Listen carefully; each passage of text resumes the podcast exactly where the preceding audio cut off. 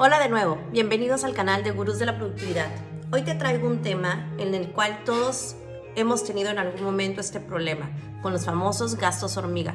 Pero para empezar, ¿qué son los gastos hormigas? Son gastos que hacemos de forma reiterada, casi inconsciente, de cosas que realmente no necesitamos y que impactan a largo del tiempo considerablemente en nuestro presupuesto. Pero ¿por qué es importante encontrarlos, identificarlos y además eliminarlos. Déjame te cuento. Te voy a platicar algo que me ha funcionado en tres años consecutivos y de verdad que digo, si muchas empresas hicieran esto que yo hice, no saben, o sea, de verdad eh, van a empezar a ahorrar miles de pesos y entonces dices, oye, vale la pena hacerlo. Pero ¿de qué se trata? Es hacer un sistema de meritocracia con tu equipo en donde los involucres en tu presupuesto de egresos. Pero, ¿qué significa eso? Déjame te cuento un poco más. Significa que haces responsable a todas las personas que forman parte de tu equipo en cada peso invertido, gastado dentro de tu, negocio. Este, y esto hace que ellos lo empiecen a cuidar. Pero ¿cómo logramos esto? Porque, o sea, no, no va a salir de a gratis el que ellos empiecen a cuidar los recursos. Pues haces un sistema de meritocracia. ¿Qué significa esto? Que ellos también ganan. Si ellos encuentran, identifican ahorros considerables o además encuentran cosas o gastos más bien que puedas eliminar dentro de tu negocio, ellos ganan. Entonces, haciendo este sistema de meritocracia, una cultura en tu empresa, haces que la empresa ahorre, y los empleados ganen. Te voy a contar casos prácticos de ahorros que hemos tenido nosotros en tres años consecutivos. Eh, bueno, hemos tenido diferentes ahorros los diferentes años, pero he aplicado esto en tres años y ha sido sensacional. Entonces, punto número uno, eh, tener una reunión con tu equipo, que sepan que ellos eh, van a ganar un porcentaje, nosotros pagamos un 20% del ahorro generado. Eso es como para darte un ejemplo. Tú puedes establecer el porcentaje que tú quieras, pero nosotros, por ejemplo, a nuestro, a nuestro equipo le pagamos el 20% del ahorro generado. Entonces, este, tienes una reunión con tu equipo, les platicas que si ellos identifican ahorros eh, recurrentes o no recurrentes dentro del negocio, van a ganar. Entonces te aseguro que ellos van a empezarse a fijar más en cada peso invertido. Este, te cuento, por ejemplo, nosotros en el 2018 tuvimos ahorros considerables, déjame te cuento más o menos de cuánto para que se emocionen un poco. Nosotros en el 2018 ahorramos 279 mil pesos. De esos 279 mil pesos yo pagué el 20% por 59 mil pesos y todavía la, empresa se ahorró 223 mil pesos. Entonces, ¿qué significa? Oye, este, los empleados empezaron a cuidar los recursos, identificaron todos esos gastos que eran innecesarios y empezaron a, empecé a, ahorrar dinero. Entonces estuvo padrísimo.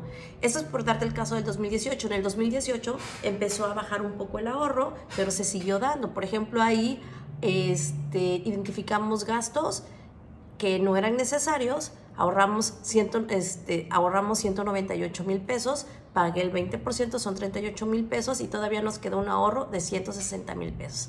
Entonces, dime si no hay que hacerlo.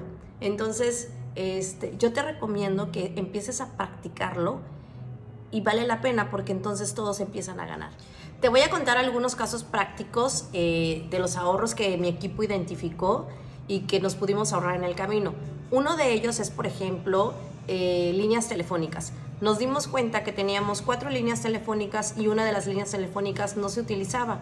Entonces, este, teníamos, eh, estábamos pagando 500 pesos de forma mensual eh, que, no, que no eran necesarios gastarlos porque era una, una, línea que no se utilizaba. Y si tú multiplicas 500 pesos por 12 meses, pues eh, son 18 mil pesos al año. Y si multiplicas esos 18 mil pesos al año por 3 años que estuvimos pagándolo, pues son 54 mil pesos que botamos a la basura. ¿Sí me explico? Entonces, detalles como esos son los que te puedes ahorrar dinero. Ese es un caso, ¿no? Una línea telefónica.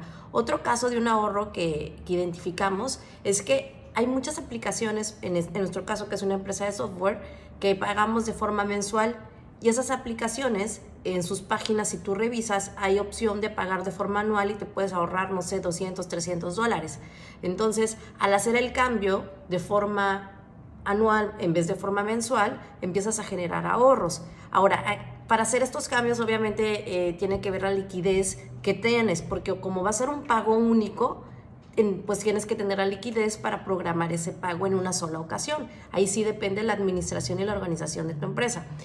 Otro ejemplo de ahorro que, hemos generado nosotros es este, cambiar de proveedor. Cambiar de proveedor, o sea, nos hemos dado cuenta que en muchas ocasiones trabajamos con un proveedor que no es malo, pero nos hemos dado cuenta que si empezamos a ver el mercado, hay más opciones con mejores precios, buena calidad y a lo mejor hasta con un mejor soporte. Entonces, eh, yo te recomiendo que no te cases con un proveedor, este, siempre tengas opciones de proveedores y, y, y, y, además de que tengas opciones de proveedores, estés preguntando, preguntando qué te ofrecen y si, y si su servicio va mejorando cada vez, cada vez, porque simplemente por el hecho de cambiar de un proveedor a otro, nos ahorramos en esa ocasión como 50 mil pesos al año. Entonces, o sea, de verdad, vale la pena.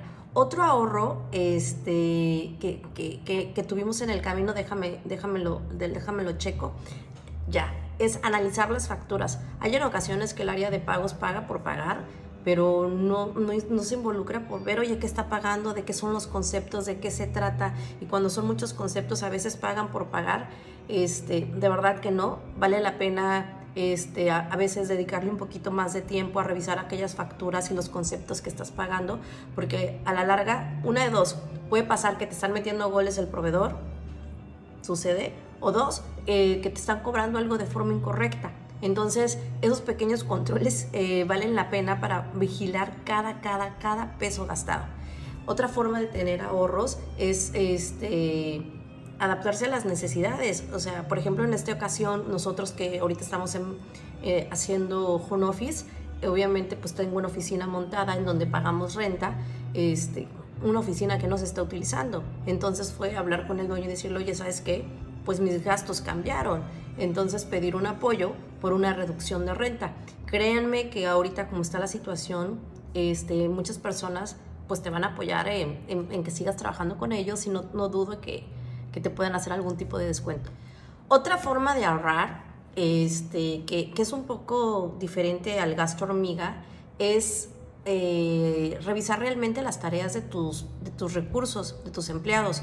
Porque hay veces que tienes, no sé, 10 empleados y a lo mejor las tareas que hacen dos empleados realmente la pudieran hacer otros empleados que ya tienes y entonces este, tienes un empleado banqueado y, y no estás sacándole el jugo a, cada persona que tienes dentro, de tu equipo.